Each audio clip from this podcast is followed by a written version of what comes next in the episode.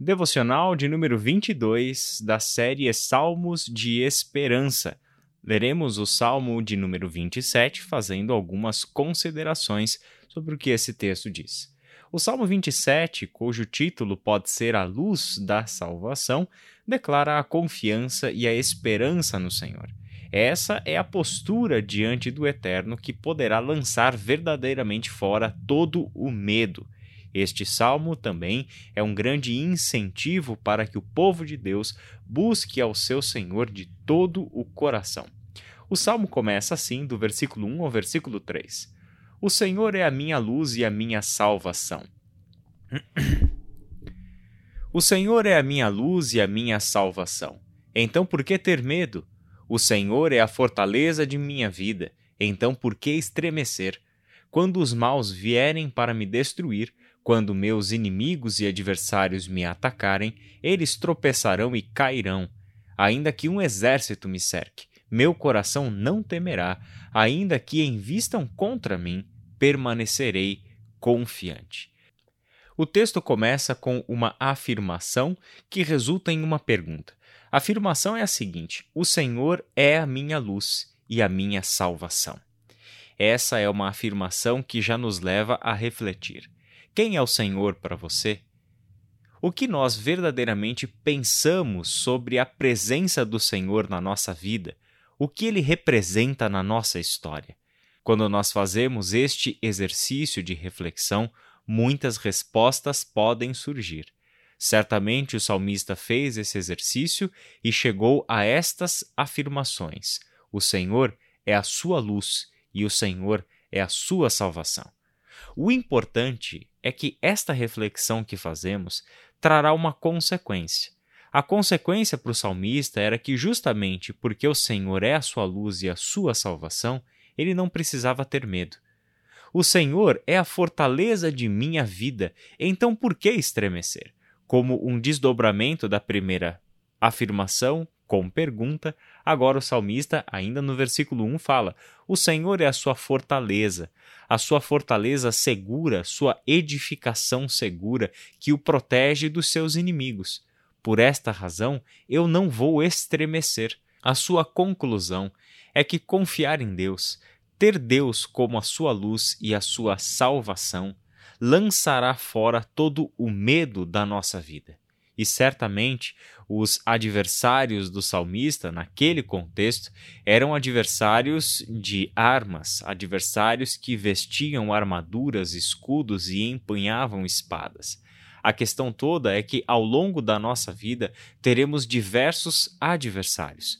Os nossos temores são os nossos adversários. O nosso futuro, para muitos de nós, pode ser angustiante somente de se pensar nele. Revela-se aí mais um adversário a ser vencido.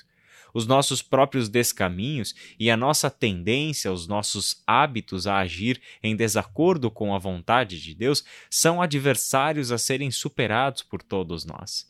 Temos adversários não apenas na comunidade humana, mas temos adversários por todos os lados, inclusive numa dimensão espiritual.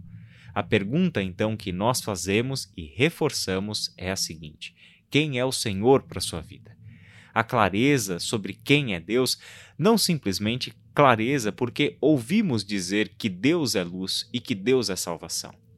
Mas esta afirmação deve partir do conhecimento e da experiência com o Deus que ilumina o nosso caminho e dissipa as trevas, isto é, o Deus que revela os nossos descaminhos e nos livra de todo o pecado assim como este Deus que de fato nos salvou e agora pertencemos a Ele. Por essa razão, o salmo prossegue do versículo 4 até o versículo 6 com este grande incentivo para que o povo de Deus deseje o Senhor de todo o seu coração. Versículo 4: A única coisa que peço ao Senhor, o meu maior desejo, é morar na casa do Senhor todos os dias de minha vida para contemplar a beleza do Senhor e meditar em seu templo. É um salmo que faz, entre aspas, uma grande propaganda do templo e da vida comunitária. Propaganda no bom sentido, não no sentido ruim, mas no sentido de que estas pessoas precisavam de ânimo, encorajamento, precisavam da perspectiva daquele que deseja e ama o Senhor. É importante isso para a comunidade de fé. Nem sempre todos nós estaremos 100% motivados a andar com Deus, a sermos pessoas disciplinadas, a praticarmos a oração, a leitura, o estudo, a meditação, a nos reunirmos como igreja na medida do possível em tempos de pandemia, mas nós sempre precisaremos que os nossos irmãos mais motivados, que os nossos irmãos que não se deixaram abater pelas circunstâncias, injete nas nossas veias o ânimo para adorarmos a Deus como lhe convém, para rendermos ao teu nome glórias, mesmo que em circunstâncias adversas. Precisaremos dos nossos irmãos que nos motivem a orar, a ler a Bíblia, a estudar a Sua santa palavra e dessa forma sermos edificados e fortalecidos no Senhor. Por isso mesmo, o salmo segue em frente. Não temos tempo de falar sobre todo ele, mas eu gostaria de fazer mais dois destaques. Versículo 11: Ensina-me a viver, Senhor. Guia-me pelo caminho certo, pois meus inimigos estão à minha espera o salmista corre para a direção do Senhor. Muitos são os seus adversários. Ele já sabe que, porque Deus é a sua luz e a sua salvação, ele não precisa temer. Só que chegou o momento de colocar os pés na realidade e viver isso na prática. Por isso mesmo, o salmista clama ao Senhor: Deus, Senhor, me ensine a viver.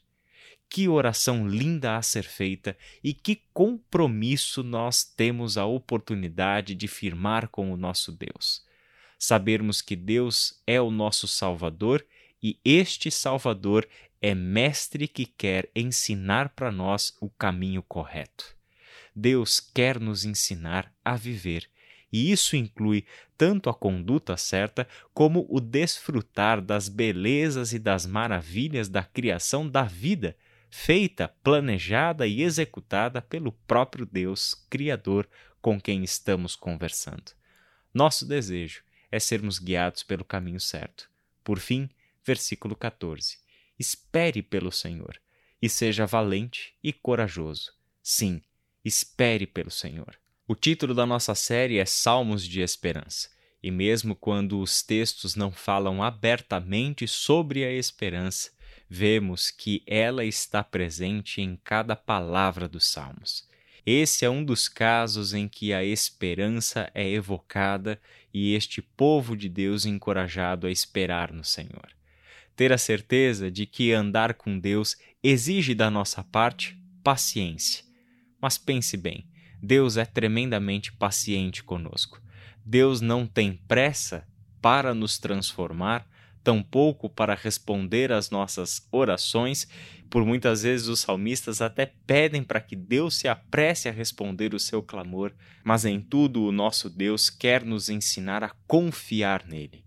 E muitas vezes a nossa confiança em Deus será testada, provada e por isso mesmo fortalecida quando Deus aparentemente está calado.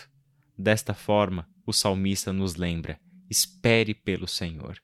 Espere pelo Senhor, e nesta espera, seja valente e seja corajoso. Vamos orar? Pai querido, obrigado pela tua santa palavra. Obrigado porque tu és a luz da nossa salvação. Obrigado porque por isso mesmo não temos motivos para temer. As circunstâncias podem ser terríveis, das piores, mas tu és a nossa fortaleza segura os nossos inimigos não são capazes de nos atingir, porque estamos firmados contigo, estamos aliançados contigo e assumimos com o Senhor o compromisso de aprendermos de ti a viver e de andarmos pelo caminho certo. Esse é o nosso desejo como teu povo, em nome de Jesus. Amém.